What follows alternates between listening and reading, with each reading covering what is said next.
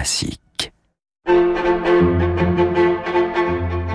8h, 8h30, c'est dans votre intérêt avec David Jaco, l'émission qui simplifie la gestion de votre patrimoine sur Radio Classique.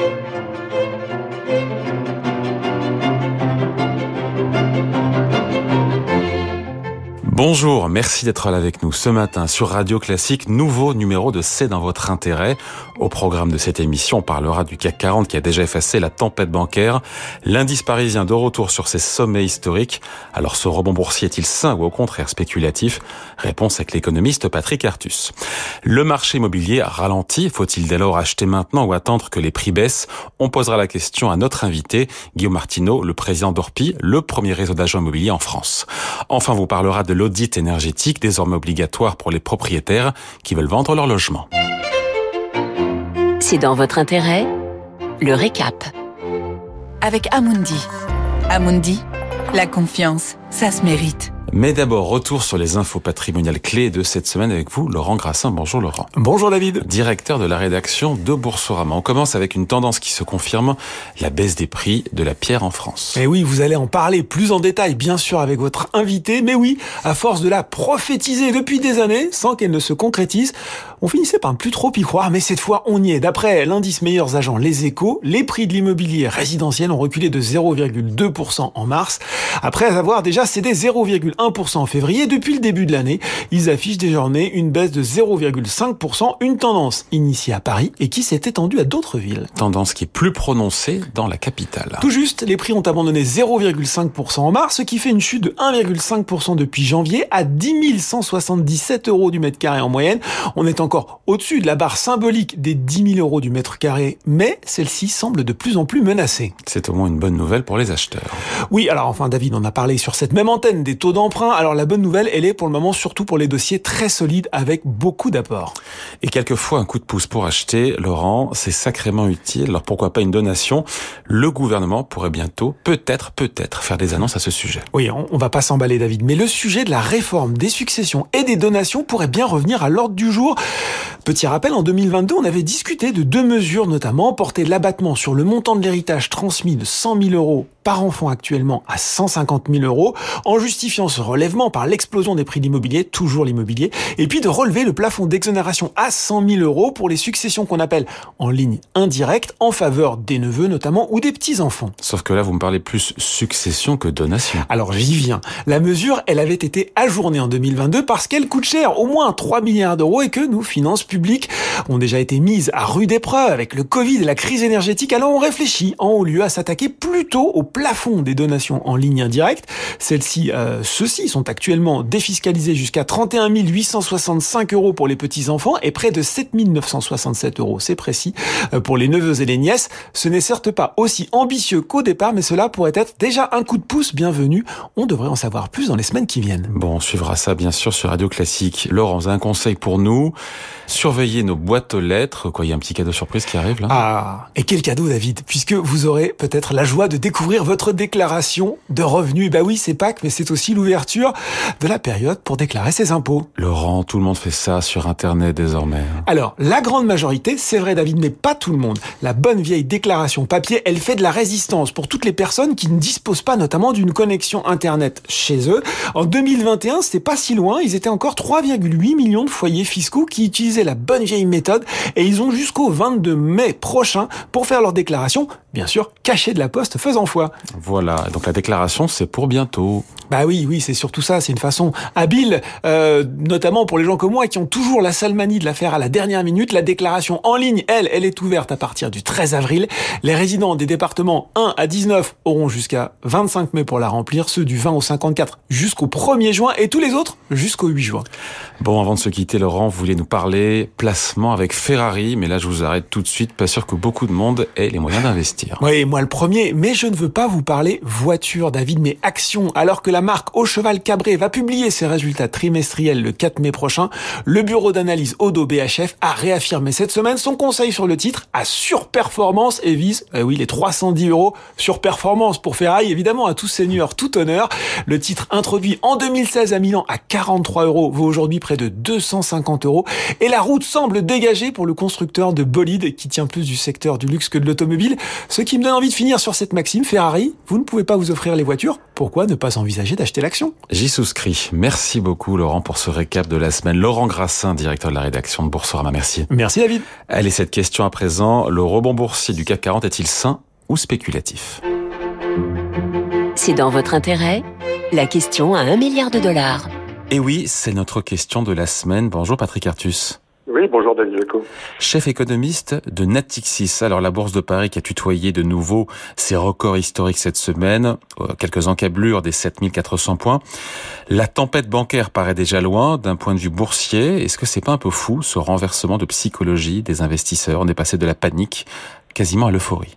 Oui, mais je crois que au, moins euh, pour cette année et même pour le début de l'année prochaine, on va devoir vivre avec euh, des indices boursiers qui vont encore aller plus haut que, que leur record euh, de 7400 points à peu près que, que, vous mentionnez. Alors il y a plusieurs raisons à ça.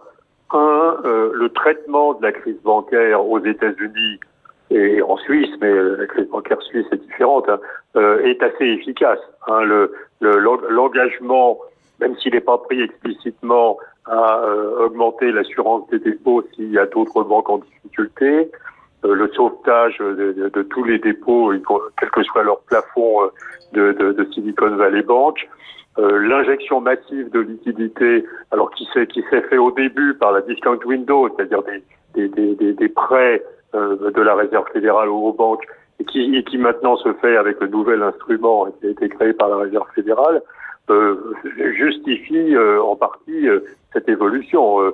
Et, en fait, aux États-Unis, on a de facto réouvert le quantitative easing, c'est-à-dire que le bilan de la réserve fédérale qui était décroissant, hein, qui se contractait, s'ouvre à nouveau depuis depuis le début de la, crise de Silicon Valley Bank. Et donc, on a un retour de confiance des investisseurs dans la capacité des banques centrales à maîtriser cette crise. Et en Europe, on n'a pas de signe de, contagion depuis la crise bancaire américaine ou la crise bancaire, la crise de Crédit Suisse. Et donc, le, le, la mémoire de, de, cette crise bancaire s'efface progressivement. Donc ça, c'est le premier élément d'explication. Alors, second élément d'explication, euh, c'est spécifique à l'Europe et en particulier à la France, euh, mais c'est dans toute l'Europe. Euh, on, on, voit une hausse importante des marges bénéficiaires des entreprises les marges bénéficiaires des entreprises européennes avaient beaucoup de retard sur les États-Unis, et ça s'explique euh, essentiellement par euh, par le fait qu'aux États-Unis on euh, on n'a pas, pas eu d'explosion des salaires, et puis on a aux États-Unis le, le, fait que les États-Unis ne perdent pas de revenus quand il y a des prix de l'énergie plus plus importants, plus élevés, parce que les États-Unis sont autonomes dans leur production d'énergie. Mais aujourd'hui, on voit un rattrapage des marges bénéficiaires des entreprises européennes. Alors, on n'a pas encore les chiffres du premier trimestre, mais au quatrième trimestre, les marges bénéficiaires des entreprises en, Europe, en France, etc., sont passées nettement au-dessus du niveau euh, record hein, de, de, de, la fin de 2019, d'avant la crise de la Covid. Et donc, on est, on est optimiste sur la poursuite de ce mouvement. Euh, et à ceux qui disent, pardon Patrick Artus, à ceux qui disent que euh, cette hausse, elle est vraiment spéculative, qu'on peut être, euh, il faut pas verser dans l'euphorie parce que la crise bancaire va laisser des traces dans l'économie, que ça pourrait freiner encore plus fort la croissance et donc les bénéfices aussi des entreprises. Euh, on fait, ben, on, fait tiers de ça? On n'a pas on n'a pas d'indication que la croissance de la zone euro sera sera, sera, sera très faible. Euh, on a on a plutôt des indicateurs qui sont bien orientés hein, quand on regarde tous les indicateurs conjoncturels et euh, même si euh, on a toujours une perte de pouvoir d'achat des ménages de la zone euro, qui est assez largement compensée par les, par les transferts publics, on a de très bonnes nouvelles sur l'investissement des entreprises et, et, on a un redressement des indicateurs conjoncturels. Donc euh, on, on, part sur une, alors une croissance de la zone euro qui ne sera pas énorme, mais qui sera probablement entre 1,5 et entre 1,5 et 1% pour cette année Et ça justifie d'avoir un CAC 40, encore une fois, qui a déjà progressé de 12% depuis le début de l'année, qui pourrait progresser, je ne sais pas de combien, de 15 ou 20% sur l'ensemble de l'année Oui, oui. Et alors le troisième argument, alors au-delà du on, a fait cette liste d'arguments, on est rassuré sur la crise bancaire et, son absence de transmission aux banques européennes. On a euh, une situation des entreprises européennes qui est favorable. On a des investissements des entreprises qui sont en hausse. Euh, si, euh, si, j'admets que la croissance ne sera pas très forte, en, particulier sur, avec ce qui se passe sur l'immobilier dans la zone euro. Hein. On, a, on, aura une contraction de l'investissement immobilier d'au moins 10% cette année mais on va avoir un dynamisme de l'investissement des entreprises et, qui est dû aussi euh, aux politiques publiques. On a des politiques publiques euh, massives d'aide à l'investissement, en relocalisation, à la transition énergétique. Et puis le dernier argument, c'est que pour l'instant, même si la BCE va continuer à monter ses taux d'intérêt, les taux d'intérêt réels sont toujours extrêmement négatifs. On a, une inflation euh, hors énergie et alimentation de la zone euro qui est à 7,5%. On a des taux à 10 ans dans la zone euro qui sont en moyenne à, 3%, hein, ils sont en dessous de 3% en France. Et donc, on a des taux d'intérêt réels extraordinairement négatifs. Et alors, l'investissement immobilier des ménages dépend largement des taux d'intérêt nominaux, parce qu'il y a des normes d'endettement en pourcentage du revenu.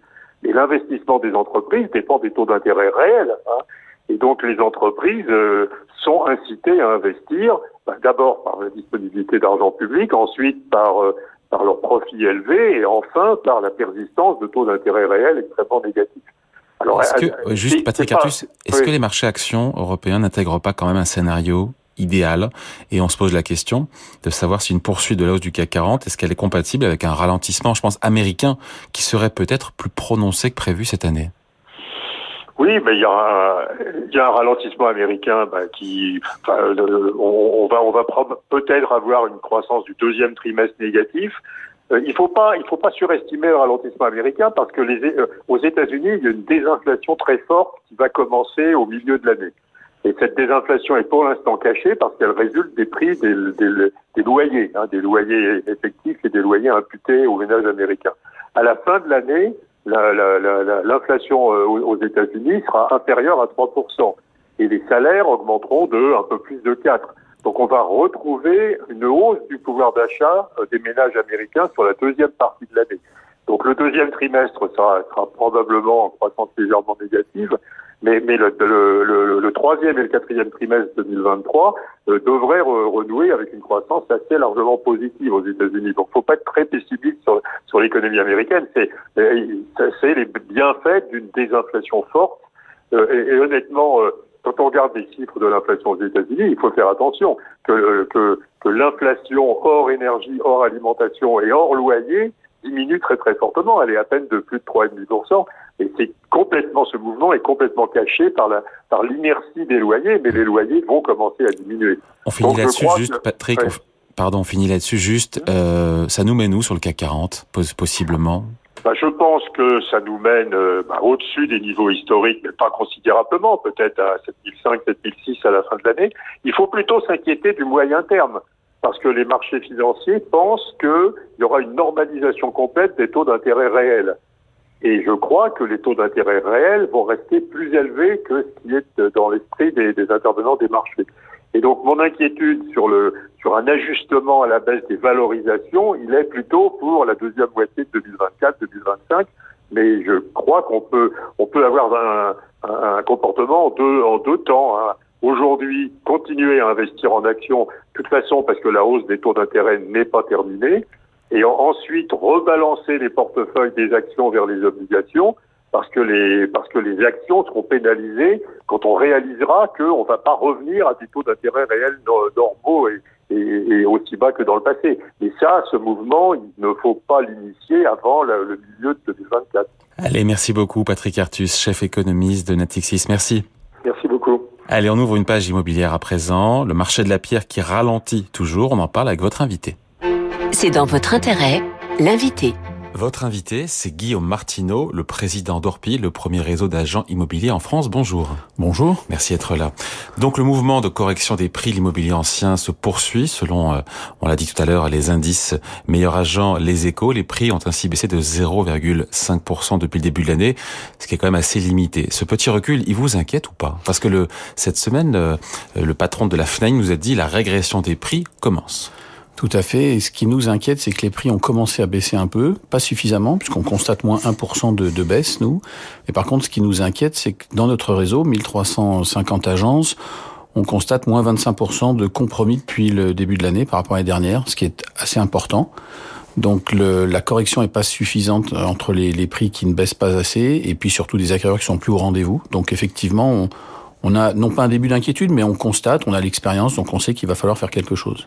Ouais, sachant que le, le printemps, c'est un temps fort euh, pour l'immobilier, c'est une période où les gens cherchent à déménager, à acheter.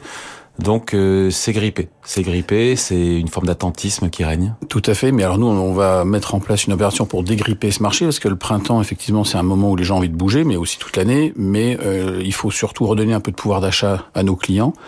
Les prix sont montés très haut, des taux d'intérêt qui sont euh, un, un, peu plus élevés et surtout une obtention du crédit plus compliquée. Donc chez Orpi, on a lancé une opération impact anti-inflation pour redonner du pouvoir d'achat à nos acquéreurs, faire comprendre à nos vendeurs qu'il faut faire quelque chose parce que s'ils ne bougent pas, si on ne dégrippe pas ce marché, alors on va le bloquer complètement. Et on s'est appuyé sur l'expérience de la coopérative, puisque en 2013, notre réseau immobilier, qui est une coopérative, avait lancé une opération qui s'appelait Revisitons les prix, qui avait permis de débloquer le marché. Et là, on constate que l'inflation est quand même très élevée, puisqu'à fin février, on constate 6,3% d'inflation. Ouais. Et donc, on a voulu mettre en place cette opération.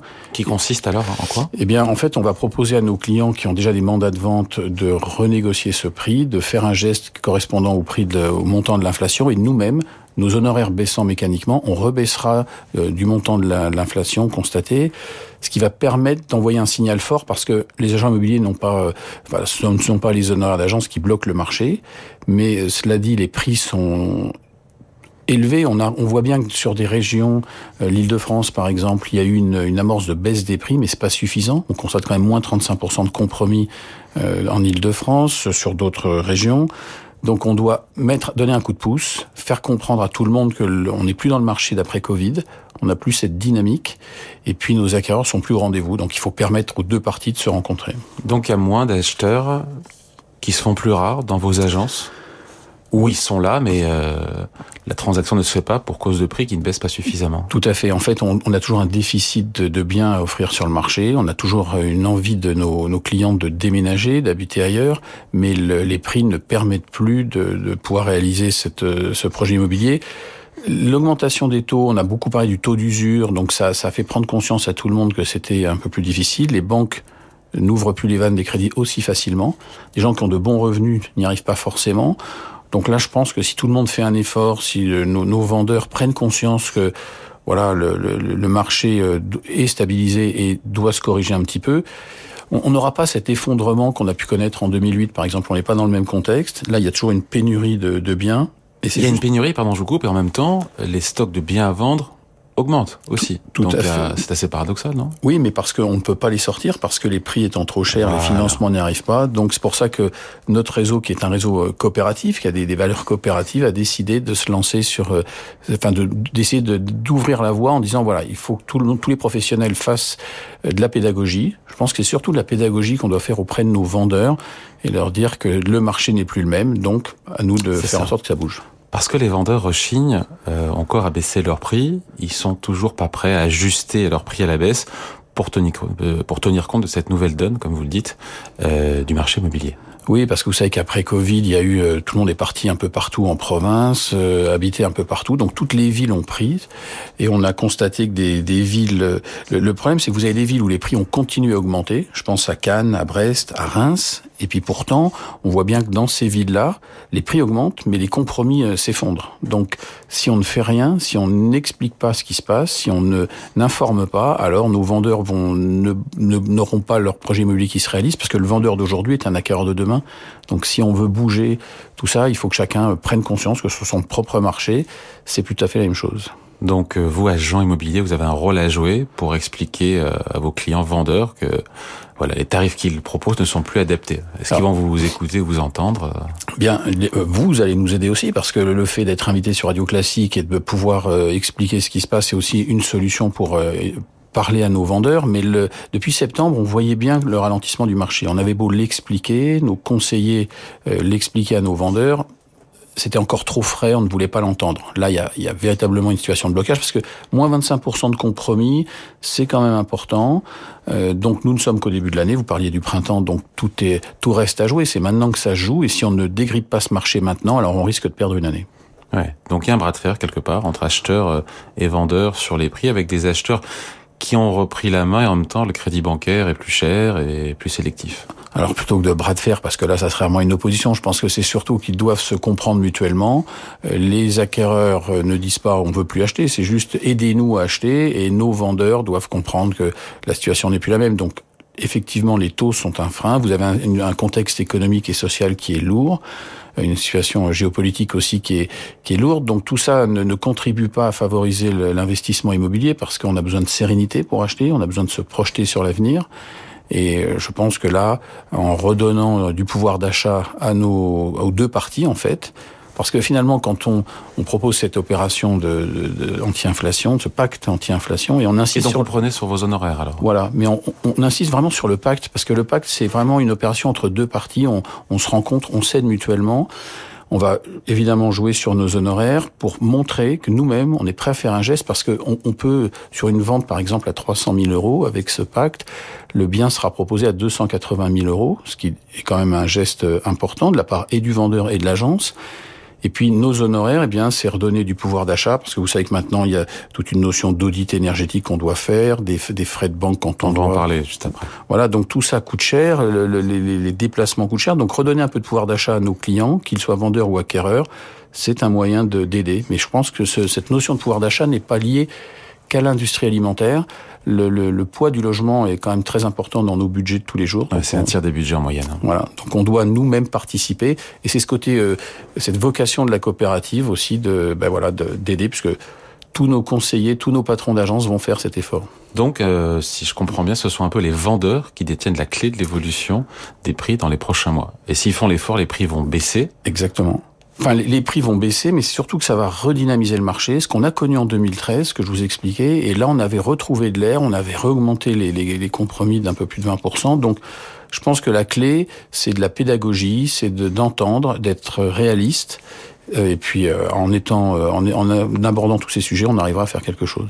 Quelle est la baisse de prix qui correspond euh, théoriquement à, à, une baisse des transactions de 25% que l'on constate depuis le début de l'année Parce que là, on a effectivement une baisse de 0,5% depuis le début de l'année, c'est vraiment assez limité. Hein. Ben oui, alors début d'année, on avait constaté moins de. Puis finalement, là, au moment où je vous parle, là, on est euh, on est à moins 5, à moins pardon moins 1.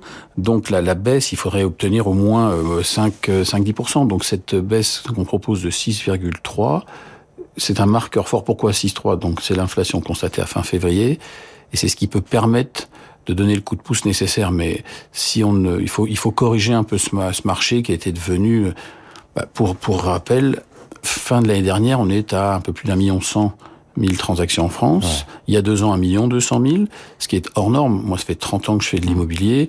Quand on était à, à 800 000, c'est, on considérait que c'était une année exceptionnelle. Donc, un million deux cent mille ou un million cent mille, c'est hors norme. Donc, on sera à moins cette année. Hein. A priori, oui, si on reste sur les mêmes volumes constatés Autour actuellement. d'un million, quoi. Bah déjà, si on est à un million, pour euh, pour des professionnels de l'immobilier, ça reste tout de même euh, un bon un bon score, mais euh, il faut pas le bloquer complètement. Allez, merci beaucoup. Donc, Guillaume Martineau, le président d'Orpi, premier réseau d'agents immobiliers en France. Merci à vous. Je vous en prie, merci. Allez, on vous parle à présent de l'audit énergétique obligatoire pour les propriétaires depuis le 1er avril. C'est dans votre intérêt les clés de l'immobilier.